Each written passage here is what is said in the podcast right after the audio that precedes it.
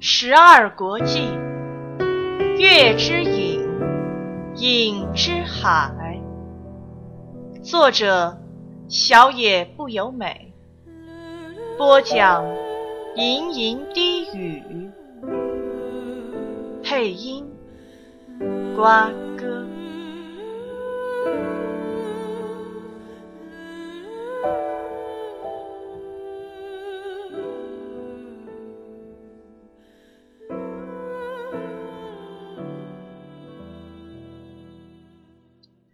杨子他们被老人领着走过长长的走廊，终于来到一个大房间。落地窗敞开着，因此有一股海水的味道。阎王从面海的露台上转过头来，他也换了一身衣服，不过和杨子他们穿的袍子没什么差别。杨子他们的衣服其实算不上有多好，因此阎王的服装也算简朴。可见他本性不爱摆架子。阎王边走进房间边苦笑着：“换了衣服吗？我这些家臣就是喜欢讲排场，要是不乖乖照做，他们就会唠叨个没完。不好意思。”杨子心想：阎王未免太好说话了吧？不过听他的语气含笑，自己只好微笑以对。乐俊。你可以把那玩意儿脱下来啊！听到这句话，乐俊这位年轻人露出硬邦邦的笑容。谢谢，不用了。台府呢？马上就来了。刚说完，门就开了。门一打开，风吹进来，房间就充满海潮味。你回来了。门的内侧都有个屏风。从屏风背面现身的是位金发的十二三岁少年，情况如何？他们应该还没有上到王宫，真难得有客人啊！不是我的客人，是你的客人。我的？不认识。少年歪着头看向杨子二人，喂，你们是谁啊？讲话别那么粗鲁。我哪会讲什么客套话？你会后悔的。哦，你终于讨老婆了？别开玩笑。那是你娘喽？如果不是我老婆，不是我娘，你就不想有礼貌吗？哎，叹着气说道。阎王回头看愣在一边的杨子，很抱歉，他是个不懂礼貌的家伙。这位是颜齐，六太，这位是晋国女王。啥？少年叫了一声，接着倒退跑开，然后才抬头看杨子。杨子忍不住扑哧的笑了出来，这也许是他度过虚海以来头一次笑出声音。早说嘛，你真是恶劣。是你懒得听吧？旁边这位是乐俊先生。轻轻笑了一下后，阎王表情一凛：“晋国的情况如何？”少年闻言也正色道：“冀州似乎已经沦陷了。”乐俊将“冀州”二字写给他看。由于语言是自动被翻译好的，因此他还是必须依赖笔谈。口语方面翻译起来虽然没有问题，但把字读出来就有困难了。这样一来，就只剩北边的麦州，舒荣仍旧待在征州。他的军队又增加了，如此一来，王师难以抗衡啊！乐俊写下王师，指的是国军的部队。魏王军正朝麦州前进，麦侯军队有三千，再怎么样也抵抗不了吧？这只是时间的问题了。他说着，坐到桌子上，拿起放在上头的果子来啃。你在哪里找到的景王啊？阎王将事情大略说了，颜齐语不发的听着，表情凝重。笨蛋，竟然要麒麟攻击人！暂且放过幕后黑手也无妨，重点是至少要救回景琦。颜齐对此表示同意，最好快一点，要是他们察觉景王在此，难保不会遭到毒手。等等，杨子插话道：“我还是不懂。”阎王扬起一道眉：“我是在一无所知的情况下被带来这里的。”阎王说：“我是景王，那就算是好了。说有某国的国君想要追杀我，就算也是好了。但我不想当什么景王啊！我不是为了让你们承认我是景王才和你们联络，我只是……”我只是不想被妖魔追，不想被巧国士兵追，想要知道回倭国的办法，才来请求阎王帮助的。阎王和颜齐面面相觑，沉默笼罩了好一阵，最后开口的是阎王：“娘子，你坐。”“不用了。”“你坐下，我得请你听一个长长的故事了。该从哪里起头呢？”阎王说道，然后向别处眺望了半晌。有人就有国家，就需要治理国家的人，对吧？嗯，是。在这里有君王，有一国之君来统治。然而执政的人是国君，他的施政却未必能满足百姓的期望。权力使人傲慢。国君往往是摧残百姓的人，国君不见得都是坏的，可是国君一旦握有权力，就不再是百姓，渐渐就不懂百姓的心声。听说阎王是西市的明君呢？阎王苦笑：“我不是要说这个，你别急。如果君王迫害百姓，那百姓要如何得救呢？”其中一个方法就叫民主主义吧。说这句话的是颜齐，由百姓选出合乎自己利益的国君，不合利益的就要他下台。正是。阎王继续说道：“在这里用的是更特殊的方法。要是国君迫害人民，只要叫不会迫害百姓的人来当国君就行了。这就是要靠麒麟。”麒麟会代替百姓选出明君，这么想也没有错。这里有所谓的天意，天帝从天上创造出大地与国家，定下世界的准则。麒麟依据天意选择君王，颁布了天命，才会有君王。天命，君王应该要保护国家，拯救人民，带来安定。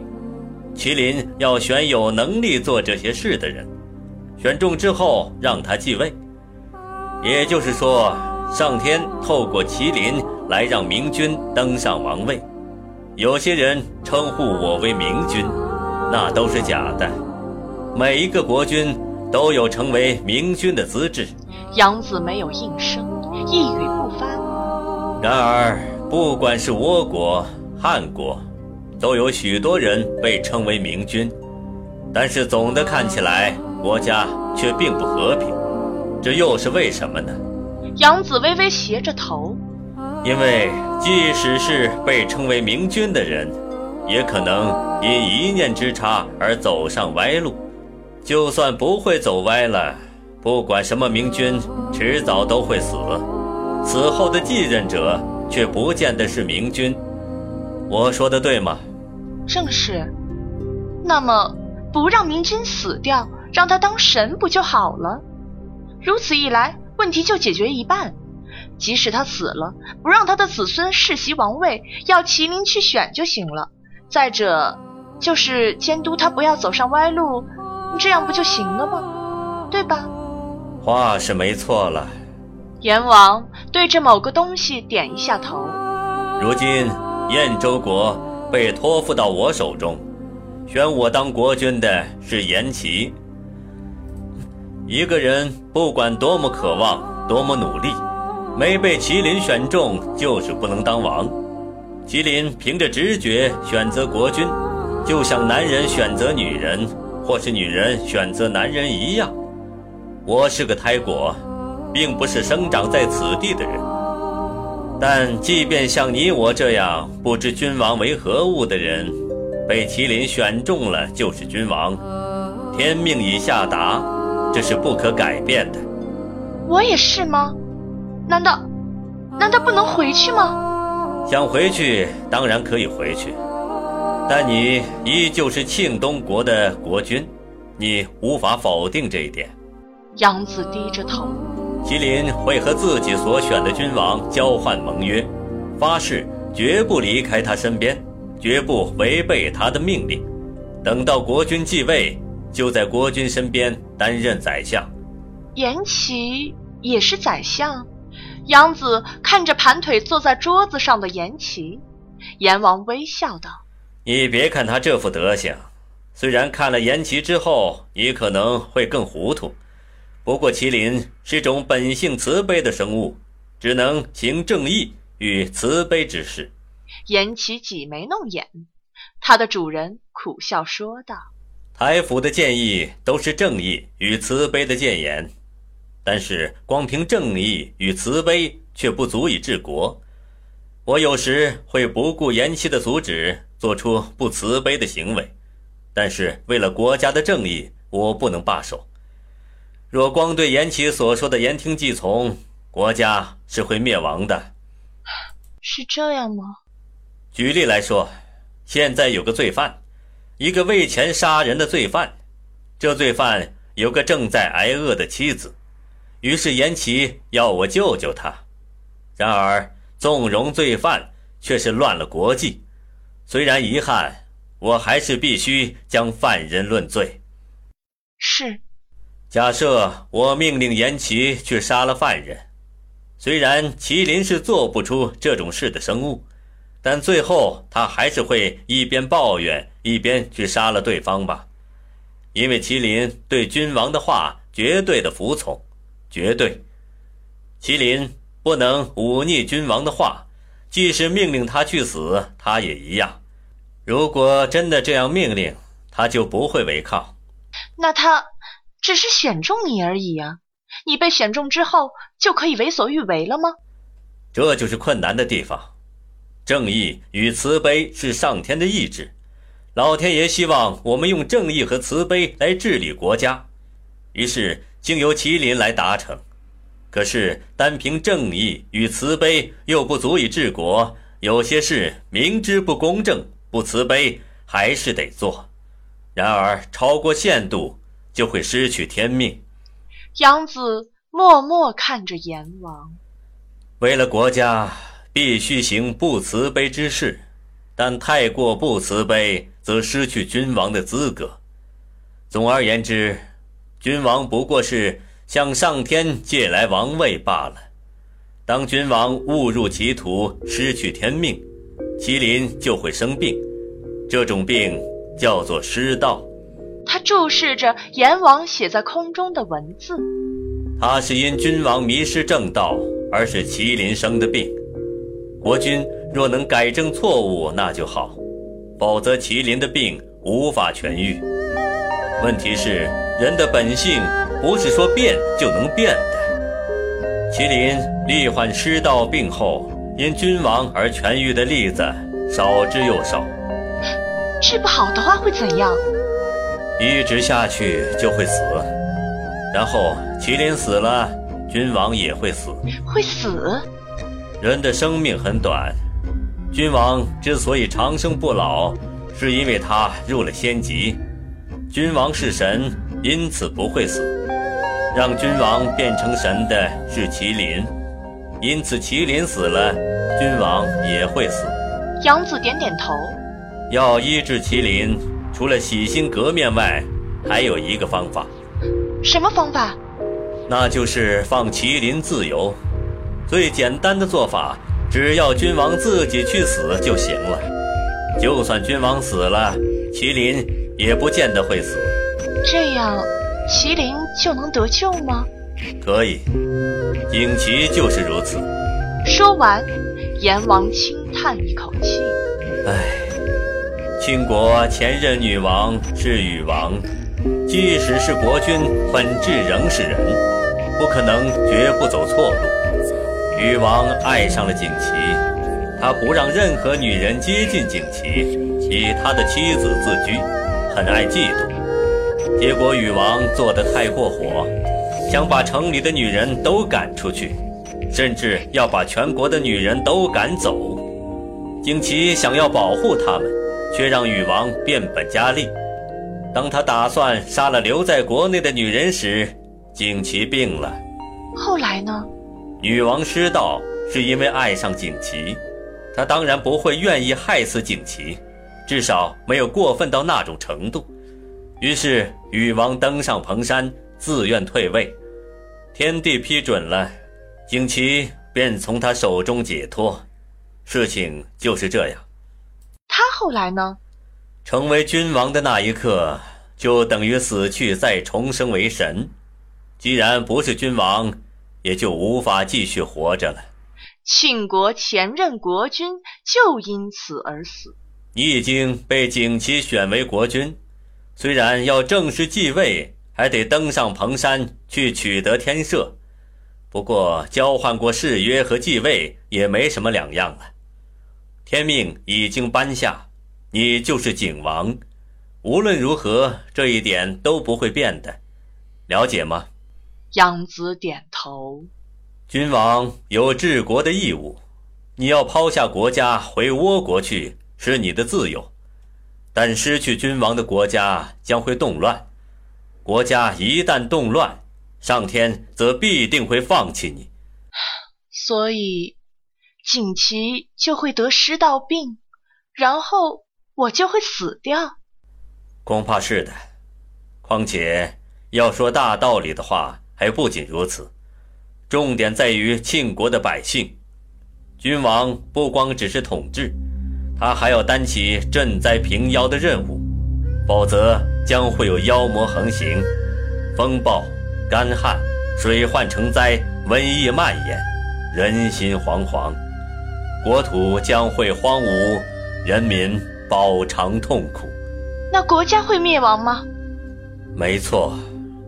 景琦之前一直没能找到禹王，有段很长的空窗期。在那段期间，土地荒芜，民生凋敝。好不容易找到国君来继位，却仅仅在位六年，更不用提后面几年因失道而让国家失去和平，而引起那样的骚动。即使住的离燕国、巧国比较近的人，可以抛家弃国逃出来。绝大多数的人们还是留在庆国。这段时期里，他们必定也被妖魔和天灾所煎熬吧。要拯救他们，方法只有一个，就是正统的国君尽快登上王位。正是。杨子摇头，我做不到。为什么？我认为你确实具备了王者之气呀。怎么可能？你就是你自己的主宰，你了解自己应负的责任。对不了解这一点的人，再怎么解释君王的责任也是枉然。一个不能统治自己的人，当然无法统治国土。我，我不行。可是，上龙，言其责备的叫着：“不要强迫他。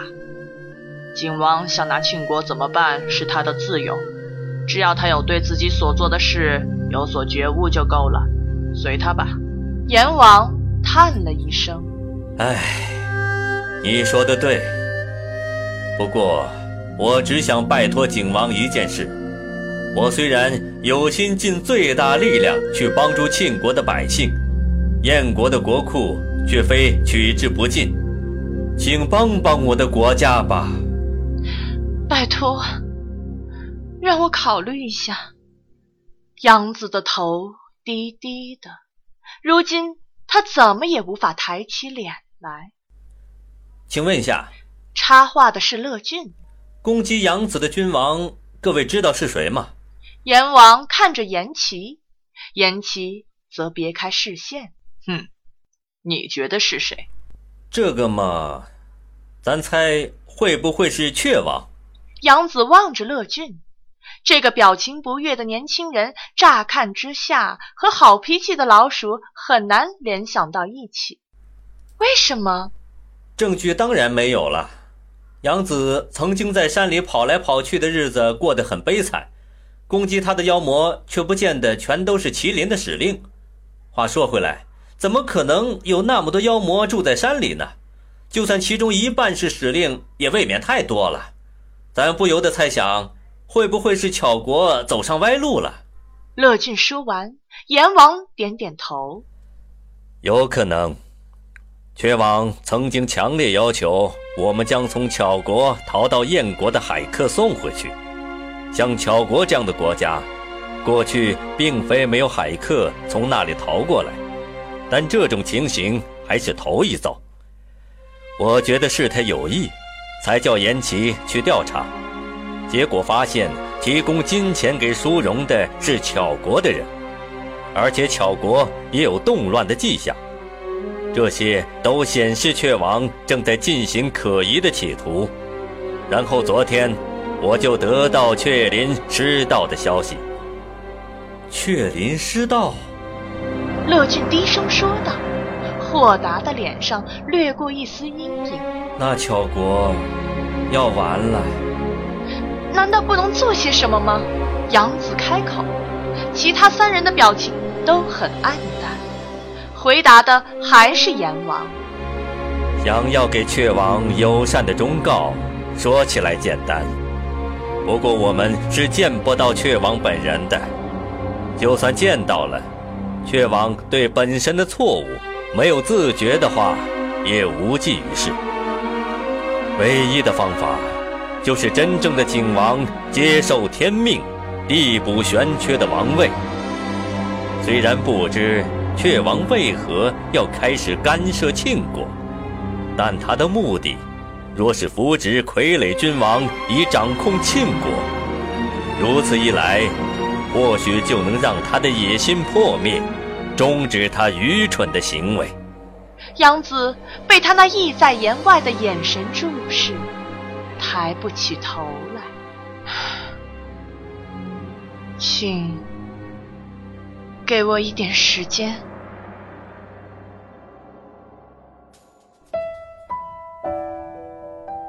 本集播讲完毕，欢迎大家继续收听由吟吟低语和瓜哥共同播讲的有声小说《十二国记·月之影，影之海》。